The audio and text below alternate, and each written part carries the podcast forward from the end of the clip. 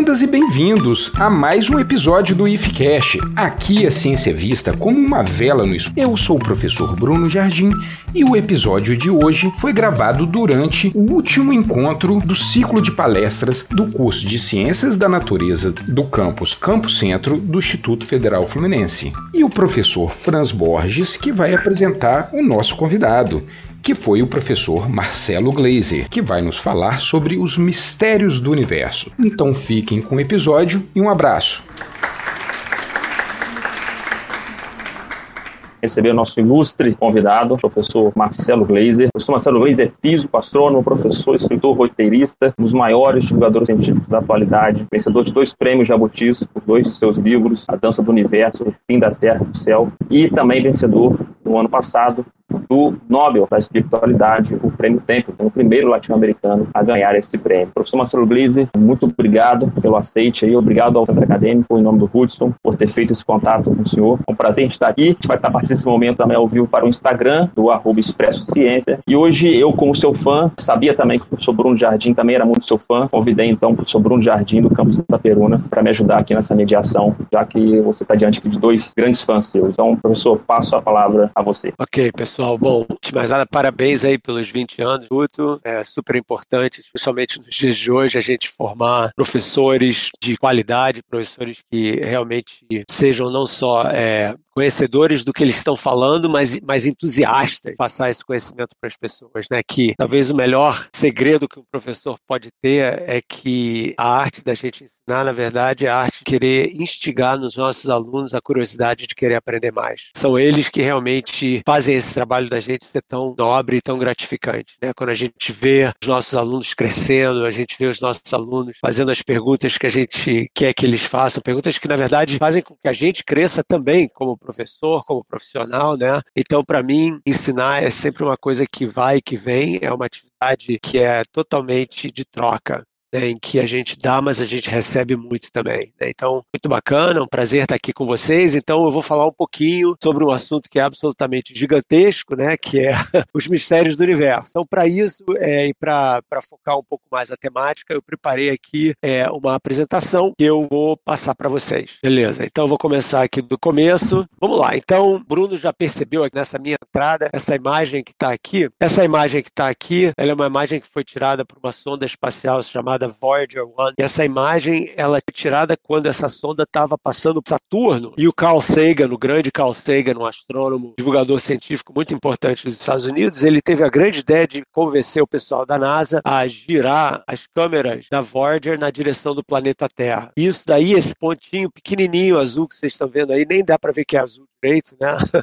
É na verdade, planeta Terra. E caiu que um raio de sol iluminou no momento certo e a foto então ficou meio sendo uma espécie de ícone né, representando como o nosso planeta é tão pequeno, né, como que ele, nessa imensidão, vasta imensidão cósmica, é tão fundamental para a gente. Né? Porque, afinal de contas, quem somos, de onde nós viemos, essas perguntas profundas sobre a nossa existência são perguntas que feitas desde os primórdios da civilização. Né? Eu acho que deve ser muito difícil alguma pessoa olhar para um céu e você ver a Via Láctea aqui. Né? Então, a ideia de que nós estamos cercados por essa vastidão incrível do espaço, isso é uma coisa que certamente os nossos antepassados passados já viam isso e todos eles se perguntavam da mesma forma que a gente se pergunta hoje, de onde nós viemos, né? Como que de repente nesse universo tão vasto de um planeta, um planeta que é que permite que exista uma diversidade incrível da vida como aqui na Terra, e por que que nós somos esses animais diferenciados é que somos capazes de nos questionar sobre o motivo da nossa existência, né? sobre quem nós somos, por que, que nós estamos aqui, qual é a missão das nossas vidas. Né? Nós somos aquela criatura meio paradoxal, né? que nós somos animais, né? nós vimos, a gente tem uma relação direta com o nosso meio ambiente, a gente precisa de energia, a gente é, emite os restos que a gente come de volta para o meio ambiente, então a gente faz parte desse ciclo ecológico, vida, e nós dependemos diretamente dessa nossa ligação, mas por outro lado, nós somos muito mais do que apenas seria uma zebra ou um tacola, né? Nós temos essa capacidade incrível de nos questionar sobre quem nós somos. Isso é uma coisa que, pelo menos aqui no planeta Terra, eu acho que é o único da gente. É óbvio que todo mundo tem o cachorro e o gato, que é um gênio, né? O meu cachorro é um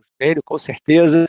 mas ele não constrói radiotelescópios, ele não escreve poemas, ele não prova teoremas em matemática. Né? Então existe alguma coisa diferenciada com relação a quem nós somos. Justamente porque nós temos essa curiosidade de entender as nossas origens. E isso é uma coisa que já vem bem antes da ciência, né? Quando você olha para as várias religiões que existem existiram antes da ciência e mesmo da filosofia, pelo menos a filosofia ocidental e mesmo asiática, aparecerem, é, bom, a filosofia ocidental na Grécia Antiga, 600 anos antes de Cristo, o budismo, o confucianismo, o taoísmo na Ásia também em torno da mesma época. Então as pessoas certamente estavam se perguntando sobre isso tudo sem, vamos dizer assim, a instrumentação e a metodologia da ciência, porque esse questionamento é assim uma característica essencial de ser humano. E é tão verdade isso quando você olha para religiosos, não só a Bíblia, né, que a gente conhece mais aqui no Brasil e no Ocidente, né, que começa justamente com uma história, uma narrativa de origem e criação do mundo. Deus disse: faça-se a luz, e teve aquela coisa da separação dos opostos, etc. Então, todas as religiões que a gente conhece têm alguma narrativa de origem do universo. Então, a história que é relatada na Bíblia judaico-cristã é uma das histórias, mas se você vai para Amazonas e você conversa lá com os Yanomami, ou você vai conversar com os Krenak, ou você vai conversar com nativos da Nova Zelândia, os Maori, todo mundo vai ter uma história de origem do mundo, porque a gente quer realmente entender como que a gente cabe vamos dizer assim, esse contexto grande, tão amplo. E por causa dessa curiosidade, nós desenvolvemos, nós e a ciência, obviamente, a filosofia e as religiões têm vários propósitos diferentes, né? E eu acho bacana que vocês aí no Instituto recebam esse tipo de é, educação, é, que eu diria que é, é plural, né? Que você tem vários conhecimentos que se é, complementam, né? Então, para você realmente ser um bom professor de ciências, você tem que saber um pouco de filosofia, você tem que saber um pouco de história, porque só assim você consegue situar o que você está ensinando num contexto mais amplo e, como vocês sabem, seres humanos, né? Todo mundo adora uma história, né? Então, quando você conta uma história, a atenção das crianças, dos adolescentes realmente dobra, né? Fala, ah, peraí, Newton era um cara estranho, e tal, Kepler, o Einstein, quando você começa a falar deles, como seres humanos e delas, né, como seres humanos, as coisas realmente mudam. Você humaniza a ciência. Então, justamente por causa dessa curiosidade que a gente tem multidisciplinar, a gente criou uma história de mundo que tem um aspecto puramente científico. E essa história de mundo está resumida aqui nessa imagem, que é uma imagem que foi criada pelo grupo do satélite da, da Organização Espacial Europeia, chamado Planck, que basicamente resume toda a história do universo em uma imagem só. Né? Então, a gente está aqui, ó, finalzinho, aqui no lado direito dessa imagem, 13,8 bilhões de anos. Então, aqui, esse universo em que a gente vive, é onde tem galáxias todas, incluindo a nossa Via Láctea, que está representada nessa imagem né, tão linda, e todas as estrelas, os planetas, as luas, mas a questão que sempre foi muito fascinante é como que a gente foi do início de tudo, né, o que hoje a gente chama de Big Bang, o início do tempo, o início do espaço, até hoje. Então, essa disciplina que a gente chama de cosmologia, que é uma aliada da astronomia, mas também da física de altas energias, da física de partículas, que estuda o comportamento dos menores objetos de matéria que existem e tal. Quando você coloca tudo isso junto, a gente conseguiu construir, durante o século XX e agora no século XXI, que eu chamaria de uma narrativa científica da criação. Então, existem várias etapas dessa narrativa científica, né? Então eu contei que a gente está aqui no 13,8 bilhões de anos, e aqui começa tudo. E a verdade é que essa área cinzenta aqui no lado esquerdo, a gente não tem uma teoria que realmente possa explicar exatamente o que, que aconteceu aqui. E para ler alguns dos meus livros, a verdade é que a gente não tem uma explicação que pode ser apenas científica para o que realmente ocorreu no início do universo. Né? Mesmo que a gente tenha, eu quero dizer que mesmo que a gente tenha uma explicação que é puramente científica, possa de alguma forma explicar como universo surgiu, essa explicação científica precisa de toda um, uma, uma estrutura, um arcabouço conceitual que não vem do nada. Entendeu? Então, para você contar uma história em física, você tem que falar de você tem que falar de espaço, você tem que falar de tempo, você tem que falar de conservação de energia, das leis da natureza. E a questão, então, você lida com a origem do universo, é, mas de onde que veio isso? De onde que vieram essas leis da natureza? Por que, que a energia é conservada? E uma opção de outras coisas que a gente usa para poder construir essa nossa narrativa, mas que a gente não sabe de onde vem. A gente confirma que, esse, empiricamente, né, a gente faz as experiências para falar, ah, olha só, realmente a energia se conserva e tal, mas a gente não entende a origem desse tipo de lei, lei de conservação de uma forma mais profunda, o que então nos diz o seguinte, nos diz que a gente tem que meio que aceitar o fato de que a gente não tem uma narrativa completa da origem tudo, mas, felizmente, devido a essa nossa curiosidade, a essa nossa criatividade toda que inventou tantos equipamentos fantásticos para poder medir as várias facetas do universo, desde o menorzinho das partículas subatômicas até as galáxias e os aglomerados de galáxias, conseguiu reconstruir essa história. E o que a gente vê nessa história é o seguinte, é que se você vai para trás no tempo presente, passado, o universo vai ficando cada vez menor, a matéria vai ficando cada vez mais densa, quando você espreme matéria, volume pequeno, ela vai ficando cada vez mais quente, com esse aquecimento e esse aumento de pressão, você começa a quebrar as ligações que mantêm essas estruturas materiais juntas, então, estrelas vão embora, vendo para trás, né? Você, você tem, é, eventualmente, você vai chegar a um momento em que 200 milhões de anos aqui, o tempo é marcado a partir do Big Bang, né? Então, esse é um relógio que começa a bater lá no Big Bang, que hoje está marcando 13 bilhões de anos. Esse, esse tempo aqui, que é a maior parte da história do universo, que é de mais ou menos 200 milhões de anos para frente, até hoje, é o tempo em que as primeiras estrelas surgem, as galáxias surgem, é, é a, é a época, vamos dizer assim, da astronomia e da astrofísica né, em que você tenta estudar o comportamento desses objetos astrofísicos como estrelas, galáxias, é, quasares, galáxias nascendo. Hoje a gente sabe toda galáxia no centro dela tem um buraco negro gigantesco. Né? Aliás, o Prêmio Nobel de Física desse ano, que acabou de ser dado, né, foi dado alguma semana atrás, incluindo uma mulher, a quarta a receber um Prêmio Nobel de Física na história, a Andrea Ghez, que é da Universidade da Califórnia, lá de Los Angeles, foi justamente pela descoberta desse buraco negro gigante no centro da nossa galáxia, né? Também pela Roger Penrose da Inglaterra, que foi o cara que desenvolveu não sozinho, mas foi um pioneiro, a teoria dos buracos. Então, então as primeiras estrelas, as primeiras galáxias surgem aqui, e uma coisa muito linda que a gente sabe hoje é que todos os elementos da tabela periódica, a partir do hélio, mas do lítio em particular, até o lítio é o elemento número 3, né, o que tem três prótons. Para quem não lembra, o hidrogênio é o mais sim próton, o hélio é o segundo, dois, o lítio é o terceiro com três. Todos os elementos, principalmente do lítio em diante, 92 elementos que ocorrem naturalmente na tabela periódica, são criados em estrelas. Então, perdão ao Paulo Coelho, o grande alquimista que existe no universo são as estrelas, né, que conseguem transformar o elemento mais simples todos, o hidrogênio, em todos os elementos que existem. E essas estrelas têm um ciclo de vida, elas nascem, desenvolvem, explodem, e quando elas explodem, elas emitem essa matéria pelo espaço interestelar, e essa matéria então vai meio condimentar, sal, um pouquinho de pimenta, as outras nuvens de hidrogênio que estão existindo lá, e com a pressão da explosão de uma estrela vizinha que está morrendo, essas nuvens de hidrogênio começam a entrar em colapso e se condensam e formam uma nova estrela. Então, da morte de uma estrela surge uma outra estrela, os elementos químicos vão sendo assim reciclados. E foi assim que, há 4 bilhões e meio de anos atrás, surgiu o Sol, o nosso sistema solar e o planeta Terra. Então, cálcio que você tem no seu ossos, ferro que tem no sangue, todos os elementos que fazem parte do seu corpo são, sem a menor dúvida, restos de estrelas que viveram há 5 bilhões de anos. Então, a gente é muito mais velho do que a gente pensa, né? Quer dizer, esses, esses átomos todos que a gente tem aqui são essencialmente super velhos, né? O que muda é a configuração deles, né? Quer dizer, você pode ter 30, 20, 40 anos, essa é uma configuração jovem feita de objetos extremamente velhos, que são esses restos das estrelas que morreram um tempão atrás. Então, essa história a gente meio que conhece bem. Indo mais para trás no tempo, a gente também conhece bem, tem pequenas variações, mas a gente sabe, por exemplo, que quando você vai para mais ou menos 400 mil anos depois do Big Bang, você tem o nascimento do primeiro átomos, ou seja, quando os prótons e os elétrons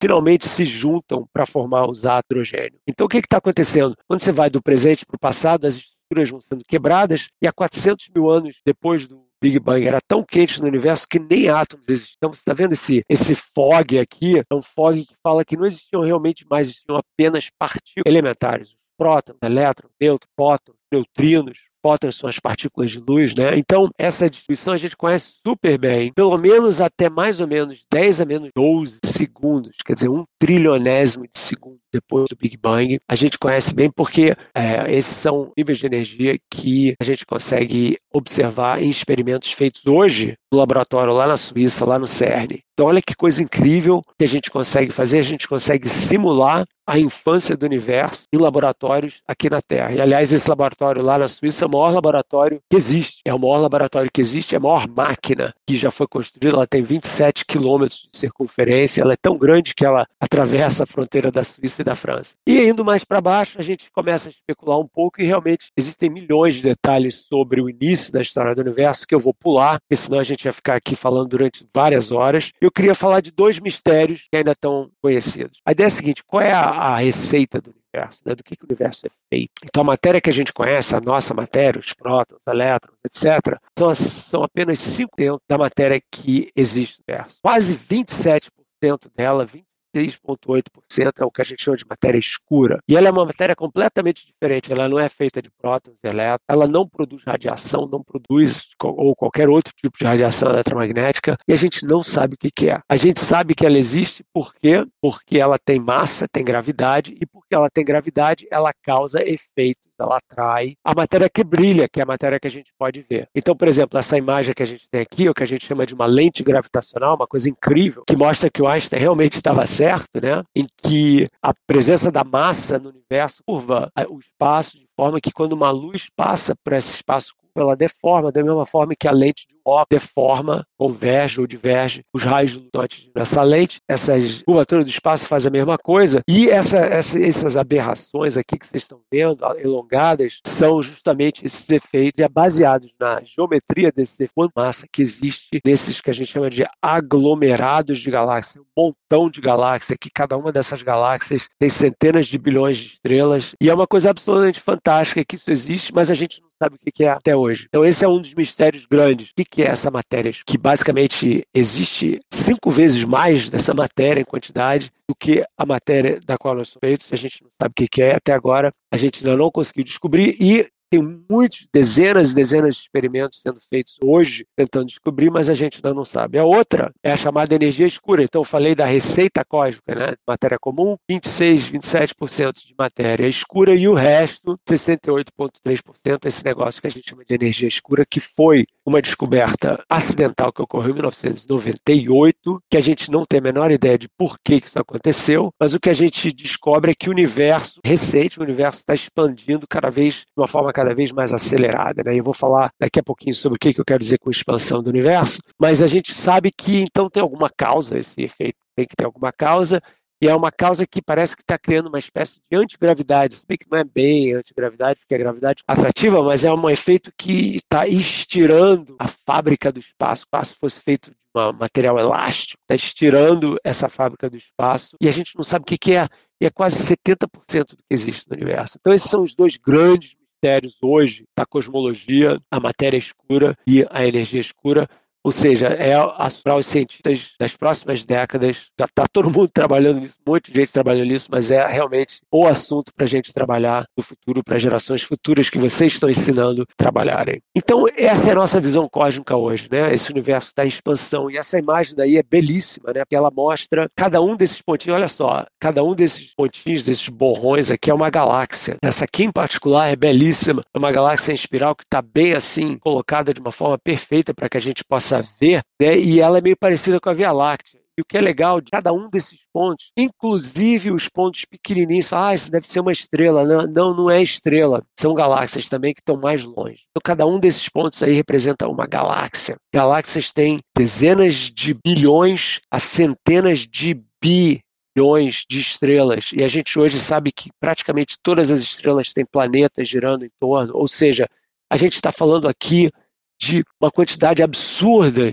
de trilhões e trilhões e trilhões de mundos. Né? Se cada estrela tem planetas, pensa só no nosso Sol, é o nosso Sol tem oito planetas, né? Agora que Plutão foi coitado demovido, né? Não é mais um planeta, mas é um outro tipo de planeta, pelo menos, não é um planeta oficial. Né? Então, se o nosso Sol, que é uma estrela normal, tem oito, imagina quantos mundos existem por aí. Então, uma das outras perguntas essenciais, que absolutamente, uma pergunta absolutamente fascinante, que certamente os estudantes, os jovens, todo mundo né, realmente adora, é a questão de vida fora da Terra, né? Grande mistério. Será que todos esses mundos, todos esses planetas e mesmo as luas dos planetas, né? Que hoje a gente sabe que a lua de um planeta também pode ter vida. Por exemplo, está se olhando para luas de Saturno, Titã, Encelados e para a lua de Júpiter, Europa, como lugares que potencialmente poderiam ter vida.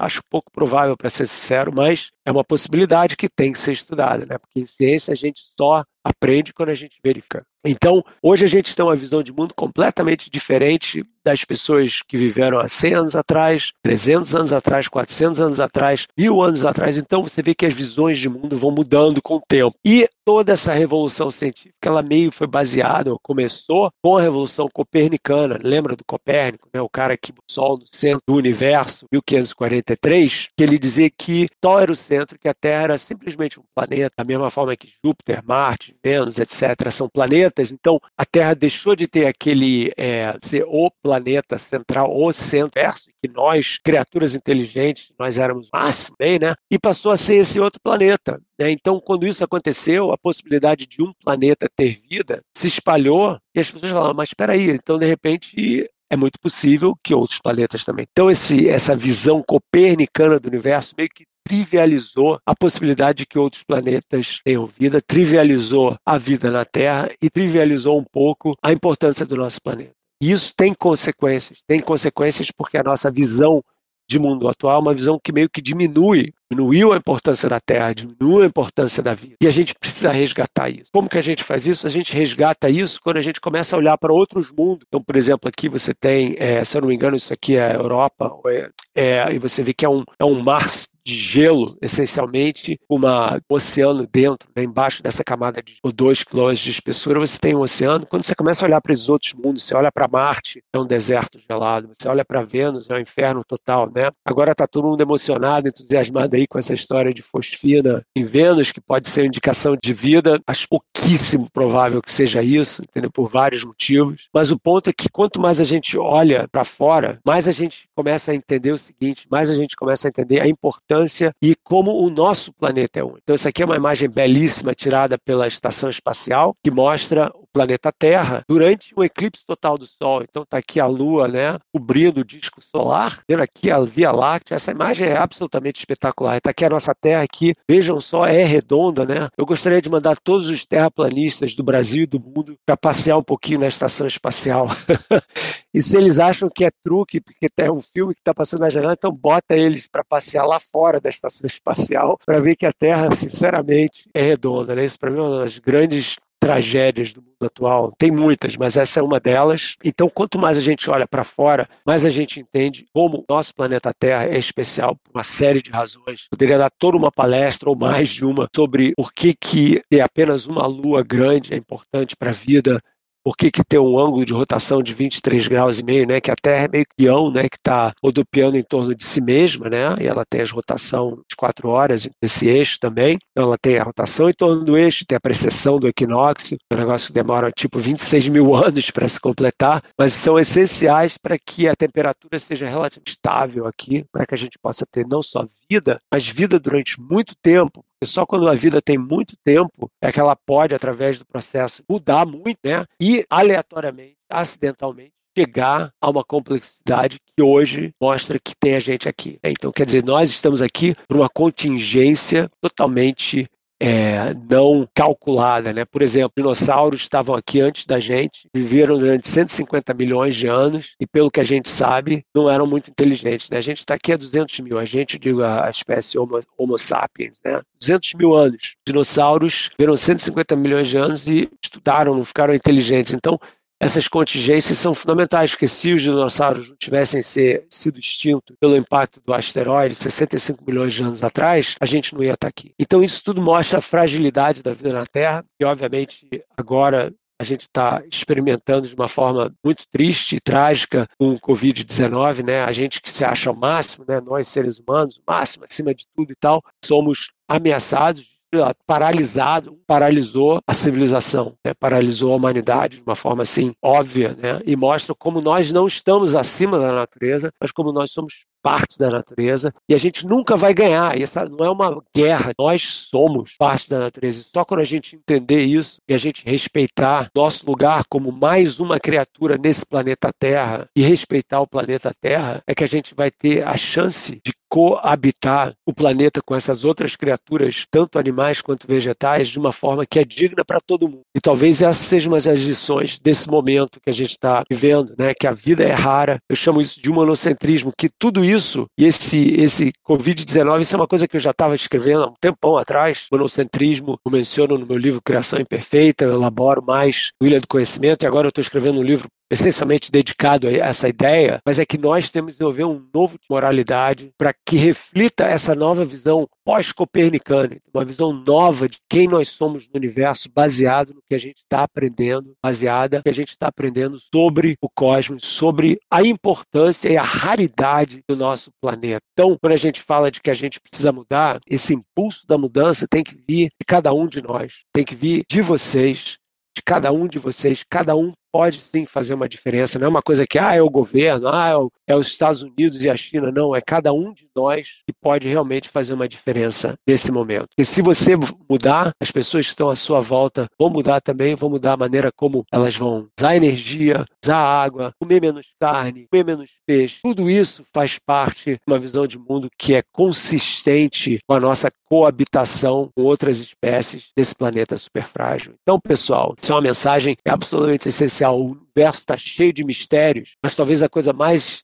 fundamental disso tudo é que nós, seres humanos, talvez o maior dos mistérios que a gente conheça, a gente precisa mudar a maneira que nós nos vemos nesse planeta e nesse universo, para que a gente possa coabitar o planeta com essas espécies todas com que a gente divide de uma forma digna, não só para a gente, como para todo mundo. Então, é isso. É, obviamente, se vocês quiserem saber mais sobre o meu trabalho, eu tenho uma série de livros aí. É, tem o Simples Beleza, que, aliás, ganhou o meu terceiro prêmio de Jabuti, e mais recentemente o Caldeirão Azul, que é uma série de reflexões que eu faço sobre o universo homem e o espírito, sobre a ideia do que, que eu ganhei o prêmio Templeton. E, pessoal, muito importante, já que eu estou falando com vocês, são professores aí, eu não sei se vocês sabem disso, mas eu tenho um canal no YouTube hoje em dia, está criando uma série de conteúdos para didáticos sobre ciência, filosofia, sobre cultura, de graça para todo mundo. Inclusive esse aqui, chamado Física para Poetas, todas as sextas-feiras. Então, convido vocês todos a visitarem o meu canal, a se inscreverem no meu canal e a dividirem esse canal com os alunos e alunas e com seus amigos e família. É, ontem eu falei, contei uma história sobre a gravata do Einstein, que eu tá na minha família, por que, que eu tenho uma foto autografada do Einstein. E nessa sexta agora, que eu continuo lá o Física para Poetas, eu vou falar sobre física quântica de uma forma acessível para todo mundo. E também tem um monte de papo, eu chamo de papos astrais com pessoas legais, feito o Leandro Carnal, o Ailton Krenak, vou ter com cientistas brasileiras incríveis, a Maiana Zatz e a Márcia Barbosa, tiveram com a gente. E semana que vem eu vou conversar com o Atila Yamarino, que é uma pessoa que está fazendo um trabalho muito legal de divulgação também. Então é isso, pessoal. É, eu vou ficar por aqui. Esperem algumas perguntas durante alguns minutos, eu fico à disposição. Obrigado. Obrigado, Marcelo. A gente que te agradece. É sempre muito bom ver como é que você fala, assim, com uma, uma paixão pelo nosso planeta, né? É, a gente que acompanha você mais tempo percebe essa preocupação. É, você e outros cientistas, mas é muito importante quando a gente tem um divulgador científico é, nesse nível de alcance, né? E, e, passar essa preocupação, essa forma como você fala, a preocupação que a gente tem com o nosso planeta. Você mesmo falou aí nos, nos seus últimos slides, tem aí trilhões de possibilidades de planetas habitáveis. No entanto, a nossa ciência ainda é limitada em alcançá-los, daí a importância da gente preservar o nosso. É, eu vou chamar então o colega aqui, Bruno, para ele começar então com algumas perguntinhas que a gente tem. Eu peço para o pessoal, se o pessoal quiser deixar aí uma ou duas perguntas no chat também para a gente fazer, mas eu e o Bruno a gente teria algumas perguntas para a gente poder fechar aqui nossa conversa. Eu passo a palavra ao Bruno então. Olá, Prans, obrigado aí pelo convite.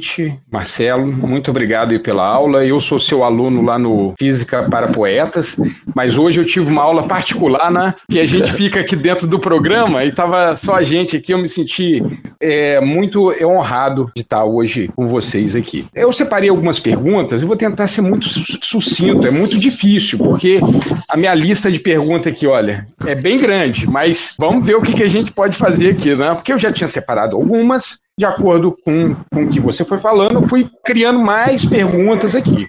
Né? Para começar, essa questão da integração do conhecimento, né? que, que o curso mesmo de ciências da natureza ela traz essa integração entre biologia, química e física é uma questão muito importante. Eu vejo assim até mesmo na minha formação. É? Eu sou biólogo, mas eu sempre achei assim a minha biologia muito capenga. Eu sempre fui um profissional muito capenga, olhando só lá na biologia.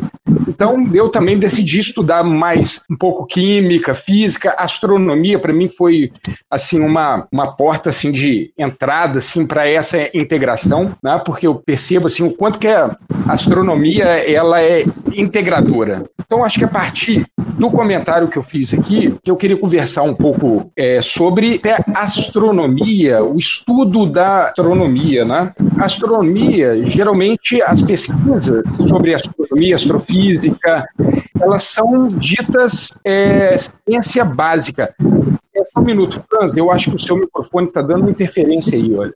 Chateando algum contato seu aí. Isso. São ditas pesquisas básicas. Não básica de ser simples. A gente entende, quando a gente fala pesquisa básica, é a base para alguma pesquisa aplicada. E geralmente essas pesquisas básicas, elas precisam de um financiamento público. E às vezes é muito difícil a gente explicar para as pessoas a importância de gastar, ou bem melhor, investir esse dinheiro público em pesquisa básica, como astronomia, cosmologia astrofísica. Você acha assim, da, como que a gente pode conversar com esse pagador de imposto para perceber que essa pesquisa básica ela é muito importante para a gente?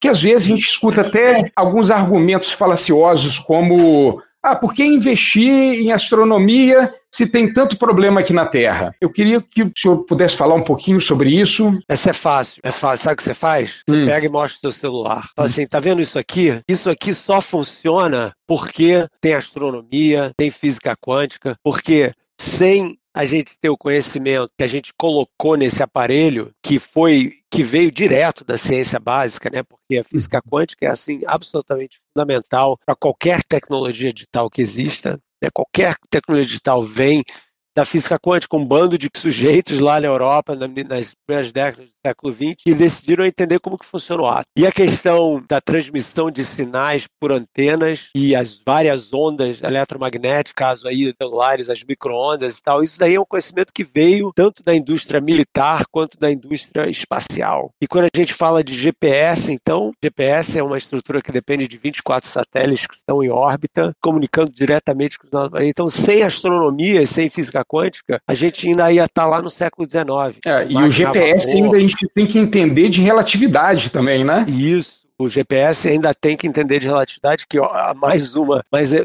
aliás, não só as duas relatividades, a relatividade especial e a relatividade geral. As duas teorias da relatividade são fundamentais para o funcionamento do GPS. Então, eu acho que essa divisão, ah, mas ciência básica, abstrata, não tem nada a ver com a realidade, é uma, é uma, é uma besteira, né? É uma coisa meio antiquada, que a gente não pode fazer esse tipo de divisão mais. Então, só mostra o celular. Se a pessoa falar, ah, mas eu não tenho celular, que é uma coisa que praticamente hoje fala, é, mas você toma antibiótico, você às vezes tem que ter um tratamento de radiação, você usa um raio-x, né? Quando vai no dentista, de onde você acha que veio tudo isso? Então eu acho que a gente tem que mostrar que você não pode dividir a tecnologia a ciência básica. Básica é, é, é você ter uma pessoa sem, sem alma, entendeu? Não é, é impossível você alma digo no estudo abstrato sentido concreto. E a questão né, do financiamento público, né, a, a gente não vê o, a iniciativa privada investindo no lá da pesquisa básica, né? A gente, eles querem é. uma coisa para amanhã e a pesquisa básica ela vai demorar um pouco, né? Então o, o investimento público ele é essencial para o crescimento da pesquisa básica. Eu acho que, é, quer dizer, no, o Brasil é um país um pouco sui generis, porque em termos de pesquisa básica você vê muito mais é, investimento na agropecuária, por exemplo, que é fundamental do Brasil, né? Do que em tecnologias digitais ou tecnologias de ponta de inteligência artificial artificial, de machine learning, etc. Porque é onde está a economia, a força econômica principal do Brasil. E isso para mim é um problema sério. Né? É um problema sério porque eu acho que é óbvio que é legal ter essa força toda na agropecuária, mas quando você olha para o número de patentes que oficiais criadas no Brasil, você tem só pouquíssimas para começar por capita. O Brasil é um país que tem pouquíssimas patentes, como a maioria delas absoluta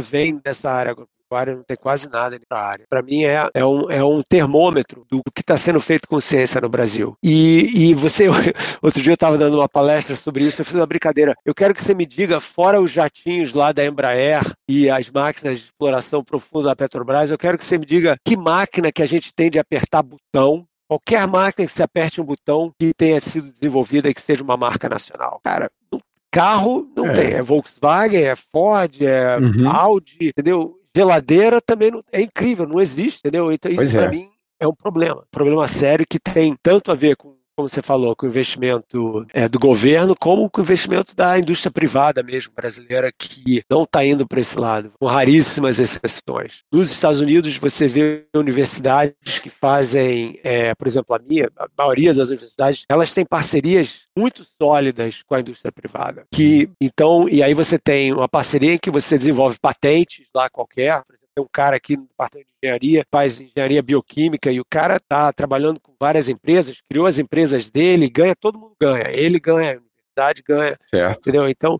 esse é um conceito que está engatinhando ainda no Brasil. Precisa mudar. É, Bruno, vou aproveitar aqui assim, que a gente está com pouco tempo, o professor está com pouco tempo, então eu vou alternar aqui em algumas perguntas, algumas perguntas mais uhum. objetivas.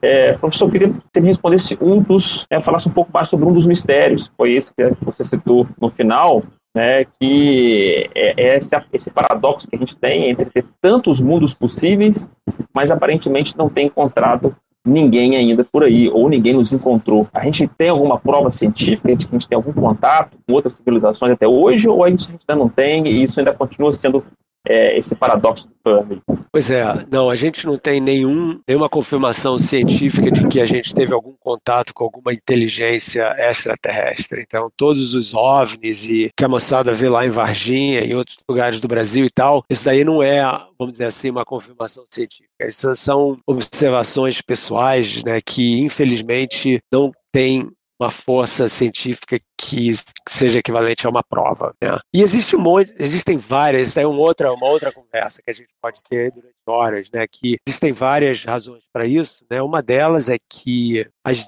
distâncias interestelares são gigantescas, né? Então, por exemplo, para a gente chegar na nossa estrela mais próxima do Sol, que é a Alpha Centauri, né? Que na verdade não é nem uma estrela, são três, mas a gente, para a gente chegar lá, é, que está quatro anos e meio luz só de distância da gente, quer dizer, demora quatro anos e meio, né?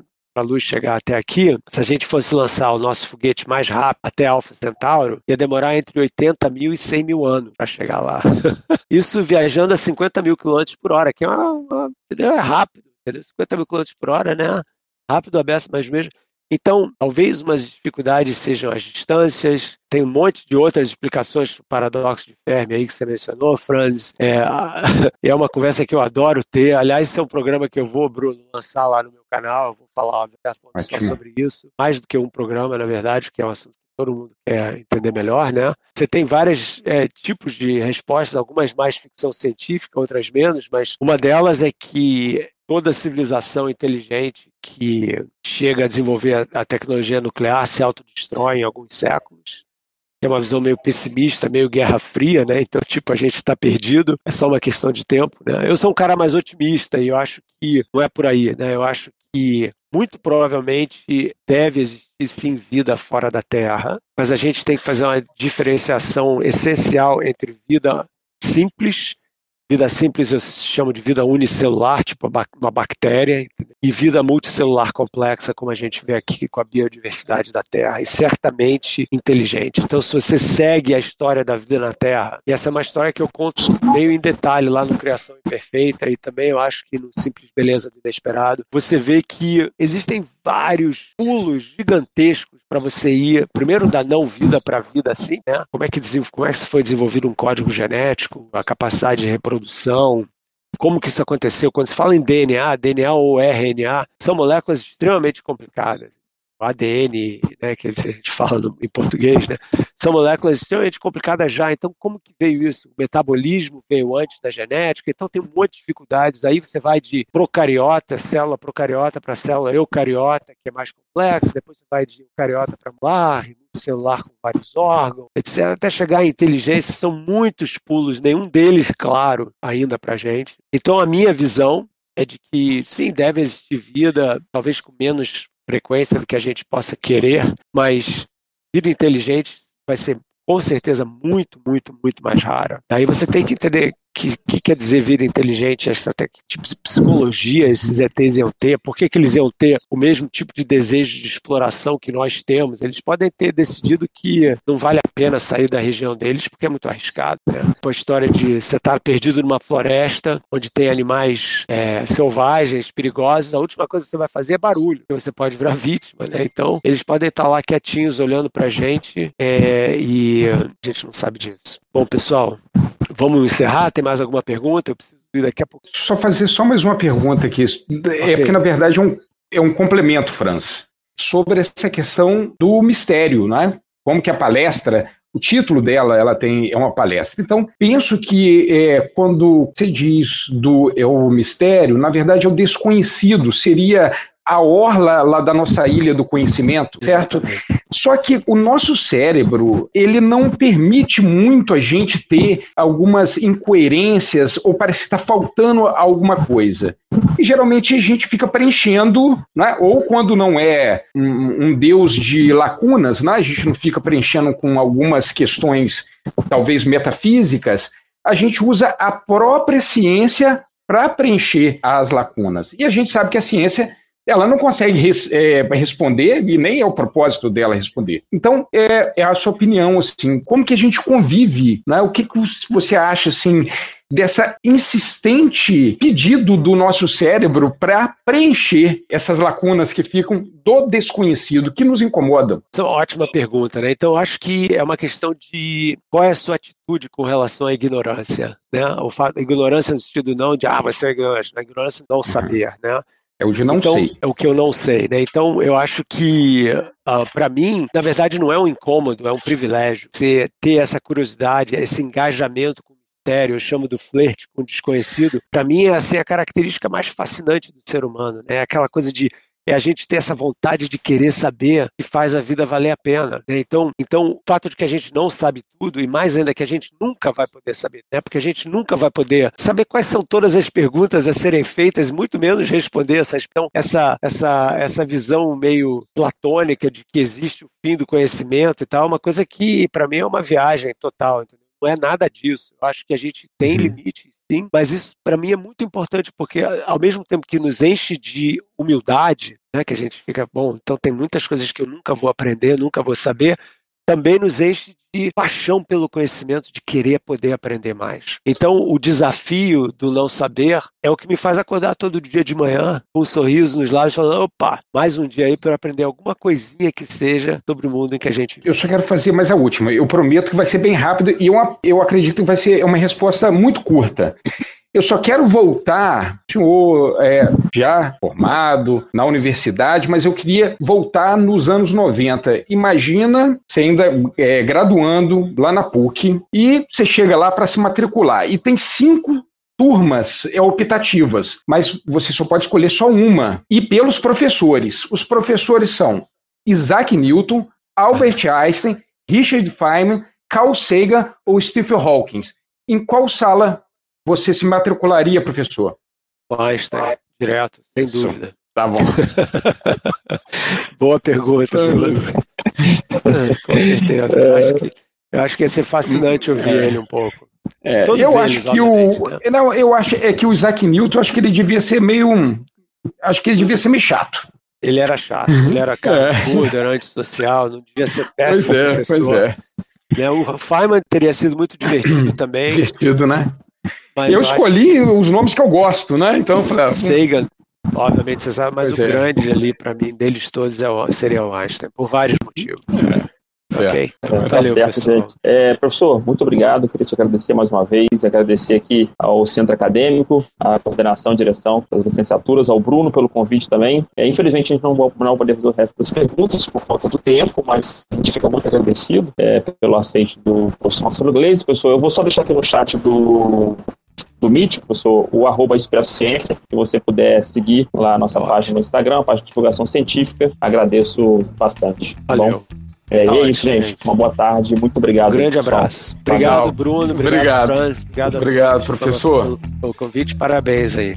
Até mais. Valeu. A gente se vê no Física para Poetas, Bruno. Sexta-feira. E vocês Sexta também, moçada. Acordem aí, pô. Vamos Isso lá. aí. Com certeza. Tchau, tchau.